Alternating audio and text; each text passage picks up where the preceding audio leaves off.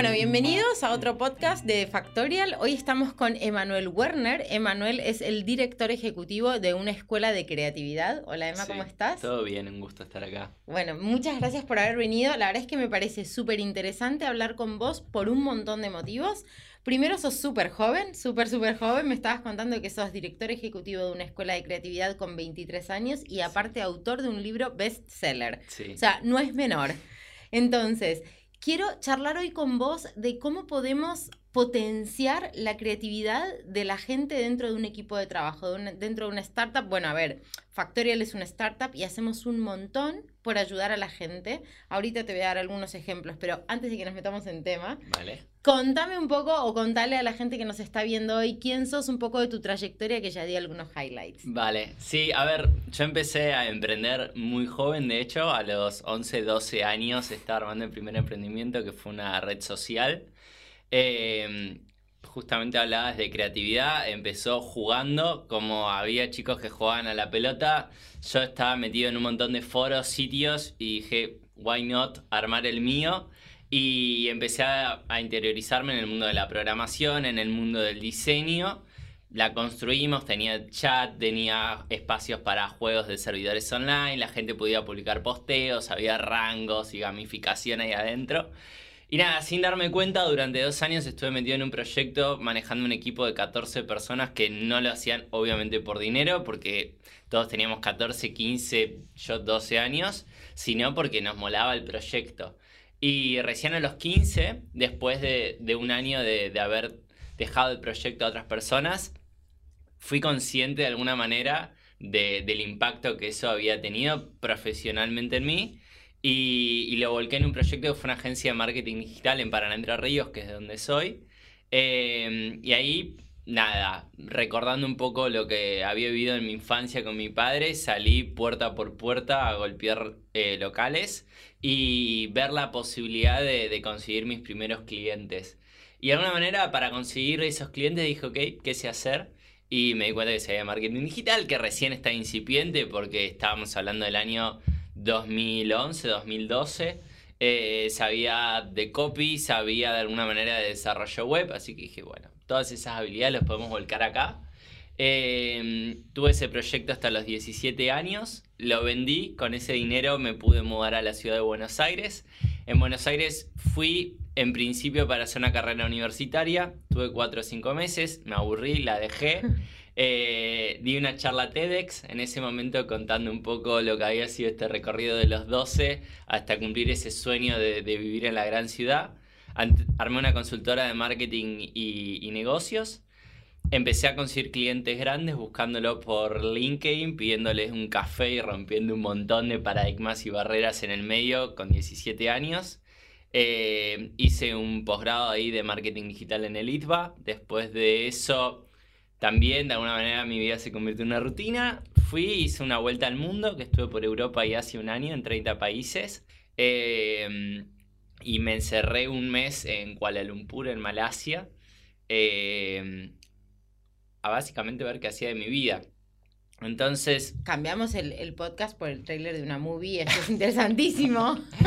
Y, y en ese momento fue que, que vino la idea del libro que comentabas al principio. Dije, vale, em, ¿qué- ¿cómo puedo hacer que otras personas, de alguna manera, vivan la vida que sueñan vivir, ¿no? Porque la mayoría de mis compañeros, amigos, etcétera, tenían un montón de sueños, etcétera, pero la vida se les estaba pasando por delante y, y no habían logrado nada de eso. Entonces yo digo, ¿qué, ¿qué hice yo de distinto para haber conseguido en tan poco tiempo los resultados que conseguí?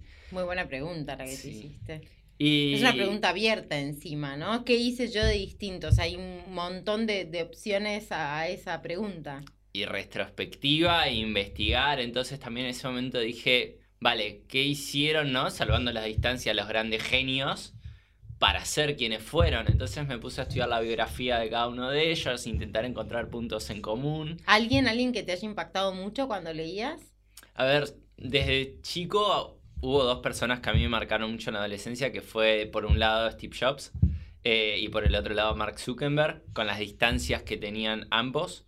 Pero Steve Jobs me gustaba ese punto rebelde que tenía contra el sistema y contra todo lo que había. De hecho, él fue parte de la inspiración para viajar. Él antes de crear Apple se va a India y se interna a, estudiar ahí y a meditar y a reflexionar después de una crisis existencial eh, muy profunda que había tenido con la universidad. Eh, y por el otro lado, Mark Zuckerberg también en, un cuarto encerrado, introvertido, sin poder vincularse, muy parecido a lo que había sido mi, infancia, sufriendo bullying, etc. Dice, vale, ¿cómo creo un sitio de citas? Porque al principio eh, Facebook era ir macheando como hoy harías en Tinder, qué persona te gustaba y qué persona no dentro de tu campus. Em, y en algún punto, obviamente, de nuevo, salvando las distancias, fue lo que a mí a los 12 me pasó con la red social. Que era, para mí el mundo digital era un entorno protegido y cuidado. Eh, y el mundo real era un, mundo más hostil. Entonces, de alguna manera, fui a buscar las habilidades que necesitaba sociales al mundo digital para después traerlas al mundo real. Y... Está bien, a ver, hiciste, te armaste una estrategia, me parece súper inteligente, y más a tu edad y súper joven, o sea, que te hicieras todas estas preguntas, o sea, voy viendo y voy entendiendo de dónde, o sea, veo que en vos es algo como muy innato, ¿no? O sea, esto de, desde tan joven hacerte tantas preguntas y me encanta y ahora quiero que termines la historia, pero sobre todo poder enseñarle a otra persona a, recorrer este camino, pero termina, dale. Eh, sí, sí, a ver, las preguntas al final son todos, ¿no? Eh, el tema es que, que nos preguntamos. Y y bueno, tomé la decisión de volver a Argentina en ese momento con lo que implicaba para mí dejar de viajar y volver a Argentina. Y de alguna manera tenía ese sueño de, que tenemos todos, ¿no? De cambiar algo en nuestro país de origen, mm. eh, de volver a las raíces, al lugar cuidado. Y, y ahí surge el libro. Eh, básicamente para construir el libro me planteé de alguna manera temas cross a las personas, entonces me di cuenta de, por ejemplo, el autoconocimiento era uno, el tema de la trascendencia y dejar huella era otro, el tema de las finanzas personales, el tema de, de alguna manera, de los vínculos y, la familia, cómo cuidarlo, eh, el tema de la salud, de la energía, entonces dije, vale, esto, si yo tuviera que hacer un máster de desarrollo personal, ¿qué haría? Eh, y después, de nuevo, las preguntas. Me senté con un mentor y el libro se construyó con entrevistas como estas. Eh, el punto era qué opinaba yo de los temas que habíamos listado, eh, cómo lo aplicaba en mi vida y cómo pensaba que otro lo podía aplicar en su vida. Entonces, en base a esas tres preguntas sobre determinados temas, armamos toda la parte más conceptual y después es workbook, son ejercicios para que la persona haga y en algún punto yo lo logré entender en, ese momento respondiéndome a la pregunta de qué había hecho distinto, que era poner en práctica y, llevar las cosas a la acción. A mí se me ocurría algo y yo lo bajaba y lo hacía. Y quizás por la edad, quizás por el contexto, sentía que no tenía nada por perder. Entonces mm. era apostar, apostar, apostar. Y claro, ¿no? Eh, cuando se dice la. hay un insecto que, biológicamente no tiene explicación porque vuela, pero vuela, porque el cuerpo, la masa del cuerpo no da para las alas que tiene. Y, siempre se usa de metáfora en el desarrollo personal que es porque no sabe que no puede volar. Sí. Y, el tema de las creencias, ¿no? Que tenemos y cómo nos condiciona. A ver, es que hay tantos temas que podría hablar hoy con vos en el podcast. Es que has estudiado tantas cosas que me lo anoté porque sos coach, has hecho oratoria, has hecho el libro, las charlas TED, estudiaste negocios, estudiaste marketing, estás terminando tu MBA. Yo decía, vale, pues creo que hay un montón de cosas de las que podemos charlar, en qué nos podemos enfocar hoy pensando un poco en el público que nos escucha, ¿no? Que son startups, que son HR managers, entonces, ¿qué tipo de valor les podemos añadir hoy? Y se me ocurría, vale, tenés mucho, mucha experiencia, mucho expertise en el tema de potenciar esta creatividad, este intraemprendedor, si se quiere, ¿no? Que era lo que hablábamos hace un rato. Entonces yo pienso, vale, cuando, cuando trabajamos en startups, como es en el caso de Factorial, hacemos un montón de entrevistas de trabajo y muchas veces en las entrevistas veo en los currículums que son personas que vienen de proyectos personales que por algún motivo han fracasado o proyectos personales que han sido buenos como el tuyo que después lo vendiste y te fuiste a viajar o personas que quieren a futuro tener su propio proyecto y piensan o sienten que pueden encontrar mucho más aprendizaje en una startup que en una empresa tradicional. Y yo digo, si esto es lo que están buscando, si me lo dicen en una entrevista, pues creemos un espacio dentro de la empresa en donde seamos conscientes de que estás formando un profesional que por un tiempo limitado claramente vas a tener una relación laboral, pero déjale algo para su vida, ¿no? Entonces, mi primera pregunta sería, a ver, ¿qué te parece a vos, no? Que quisiera un poco tu opinión. ¿Cómo puede una empresa ayudar a las personas a desarrollar este, esta creatividad, este emprendedor que tienen dentro, a identificar el talento? ¿Cómo, cómo lo ves un poco vos? A ver, yo creo que, que hoy en día las empresas lo están haciendo por una cuestión de fuerza mayor en este contexto que estamos, de pandemia, de crisis mundial. Eh, las crisis en algún punto son esos, son momentos, etapas, que ciclos que se cierran y otros que empiezan. Eh, creo que para las empresas está pasando de forma global esta crisis y, es de público conocimiento, aceleró la transformación digital y cultural 10, 15 años de lo que hubiera sido. Entonces, volviendo un poco a las personas y a qué podríamos hacer, yo creo que el primer punto tiene que ver con la confianza. Yo creo que las empresas desconfían un montón de sus trabajadores. Y porque desconfían, hay sistemas de control en los ordenadores, hay sistemas de control de horarios. De hecho, ahora veía apps donde te reconocen la cara y te hacen un seguimiento por GPS para ver si realmente estás en tu casa o estás en otro lado. Entonces, volviendo es, primero confiar en que el equipo que vos tenés realmente es capaz de hacer y tiene, implica un cambio de paradigma que, que, lo plantea, por ejemplo, Google en sus políticas de recursos humanos, que es dejar de trabajar por el horario, por esas ocho horas de que vas, te sentás y cumplís, a trabajar por objetivos. Y me da igual en algún punto si lo haces desde tu casa o lo haces desde la oficina, si te vas a Taiwán o lo haces desde Barcelona. El punto es, hay unos objetivos, marcamos un deadline, de alguna manera, por ejemplo, nosotros en, Complot llevamos un Trello a una metodología ágil que tiene que ver con un, inbox donde bajamos todas las ideas, un por hacer que son cosas en stand-by, un en progreso que son cosas que están ongoing y un hecho. Y a todo eso le asignamos un checklist y un deadline. Y es clave porque de esa manera vos como manager te puedes olvidar de las cosas y confías en tu equipo en que lo está haciendo. ¿Cuándo? Te da relativamente igual, porque lo que a vos te importa es que ese proyecto llegue a destino. Y también tiene que ver con una, por un lado la confianza y por el otro lado creo que tiene que ver con un cambio cultural de paradigma y de pensamiento, que es que de alguna manera la dirección y los jefes tienen todo el poder de decisión y tienen toda la razón.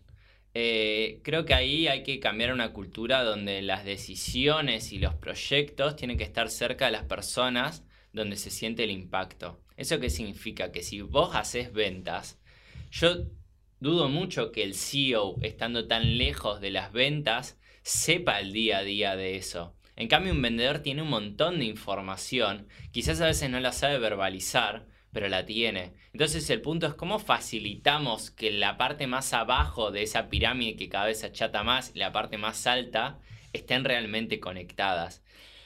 Entonces, un poco uniendo las dos cosas, la confianza y el tema de, este cambio de paradigma cultural. de, la cercanía. De la cercanía, de cambiar este punto de poder por este punto de que todos tienen derecho a voz y voto y hablar.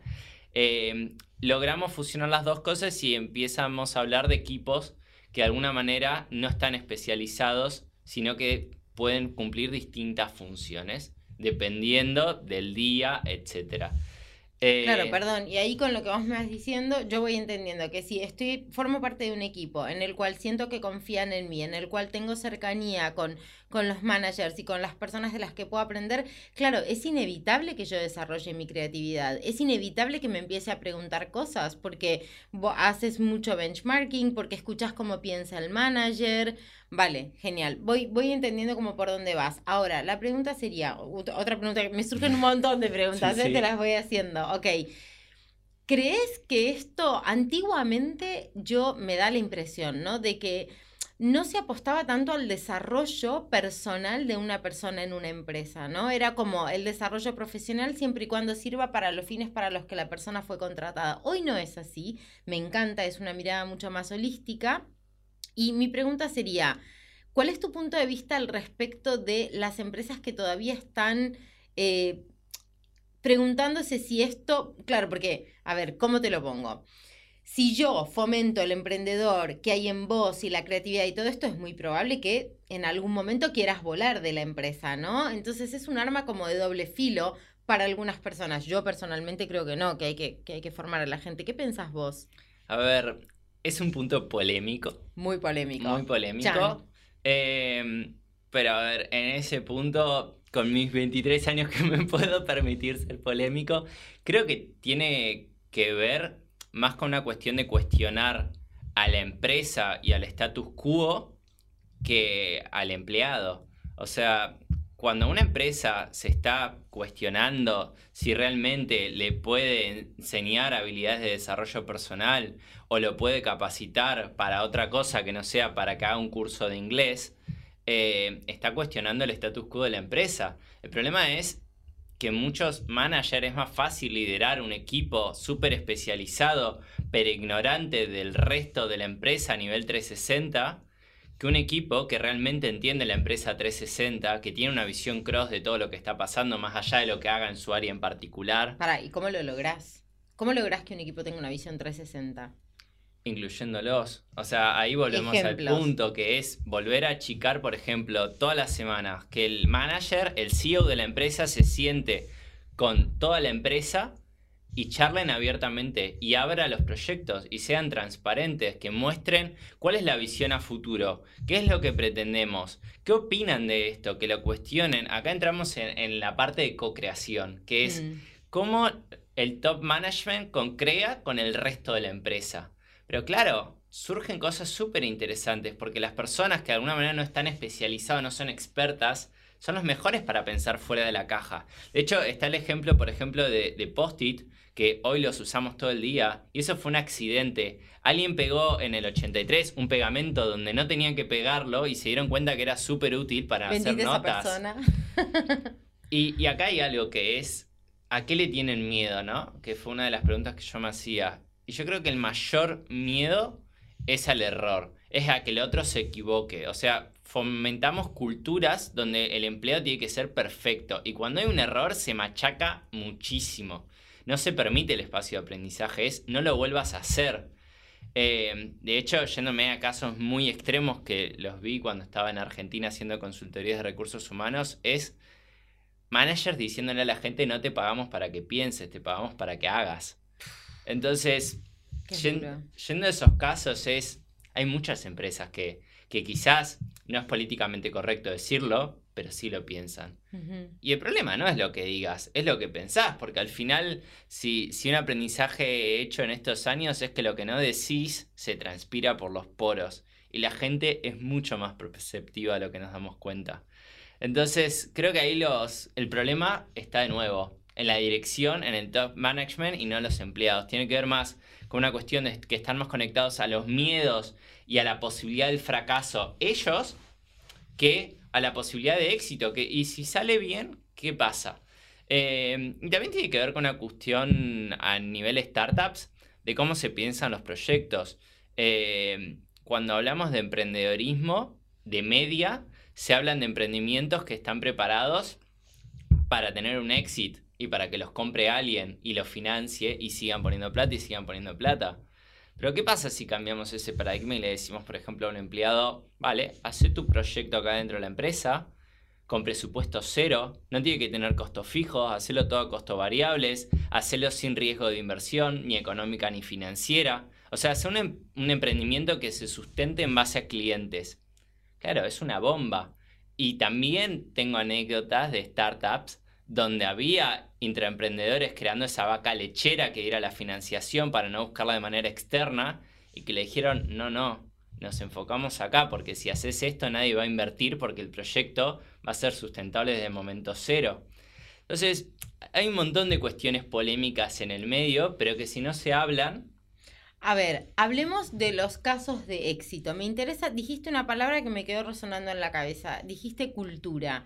¿Cuál es desde tu punto de vista la cultura ideal que una startup o que una empresa debería de tener si es que hay una que aplique a todas o no? Me gustaría saber qué pensás. A ver, una cultura que aplica a todos nunca va a existir porque vivimos en un mundo multicultural donde inclusive en cada país es muy distinto las formas de pensar, las formas de relacionarse, etc.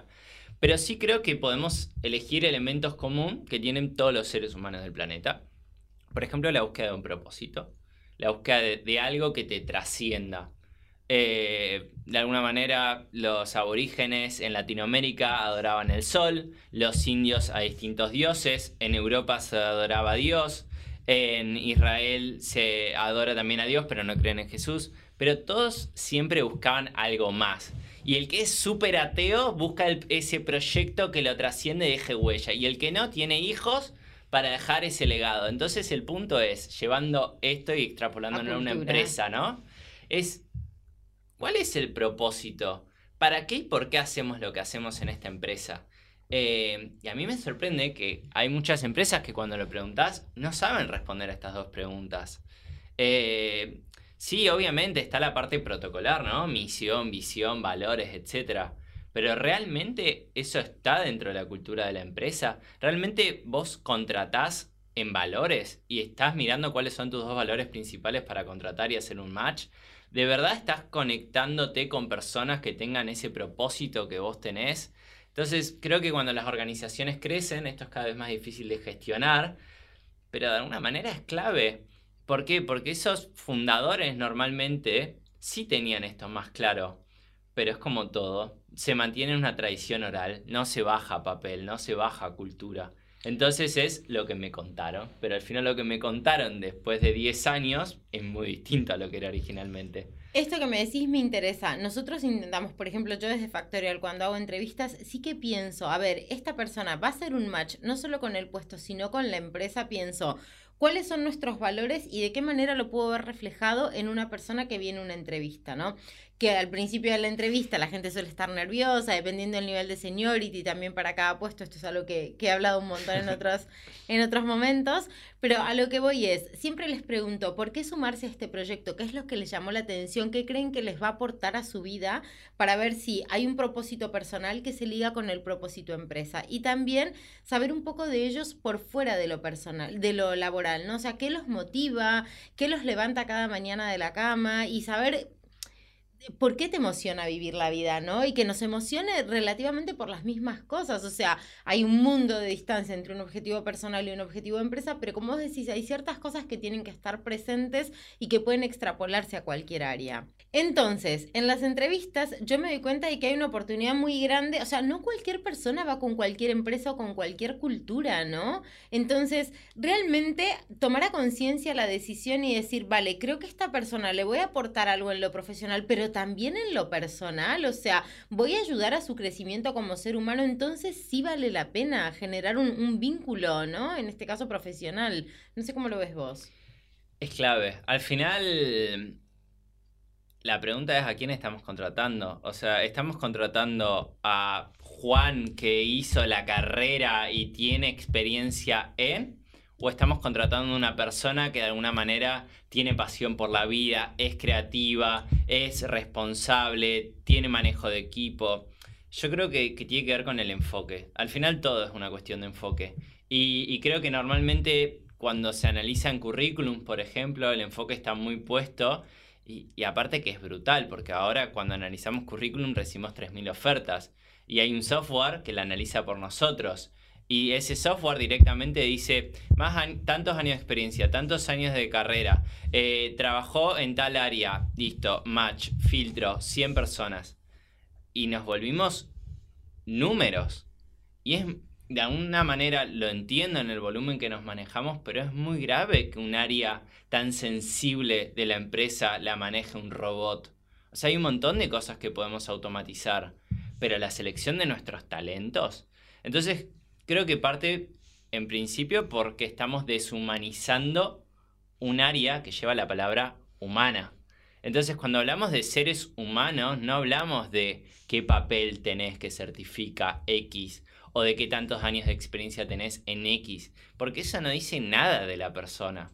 En cambio, si nos enfocalizamos más en quién es en su vida y lo miramos de manera más holística, podemos estar detectando un potencial enorme y al final ya hay tiempo para aprender dentro de la empresa. De hecho, la mayoría de las empresas, todo lo que el trabajador trae de background de antes, prácticamente se tira a la basura, se hace el mes o dos meses de capacitación interno y la persona arranca con otro chip. Entonces, si, esa es la realidad, ¿por qué el proceso de selección está tan lejos de lo que pasa realmente? Em, y, conecto con un punto que, que, justamente volviendo al principio que hablábamos de la creatividad, es, estamos contratando personas que cuando miren los procesos los cuestionen y pregunten por qué y para qué hacemos esto y que la respuesta no sea porque siempre lo hicimos así. Porque esa respuesta es muy común. ¿Por qué hacemos esto? Porque siempre se hizo así. Ah, buenísimo. O sea, y ahí te encuentras. Respuesta que odio, ¿eh? Con personas que van en automático por la vida. Y normalmente son personas que vienen a cambio de una remuneración económica. Mala noticia, porque la remuneración económica es una parte muy chiquitita de lo que una empresa te puede aportar para tu vida. Y otra mala noticia, vas a estar trabajando un tercio de tu vida. O sea, ¿vas a estar un tercio de tu vida en automático? Em, creo que ahí es un punto de cuestionamiento, no solo para las empresas, sino también para las personas.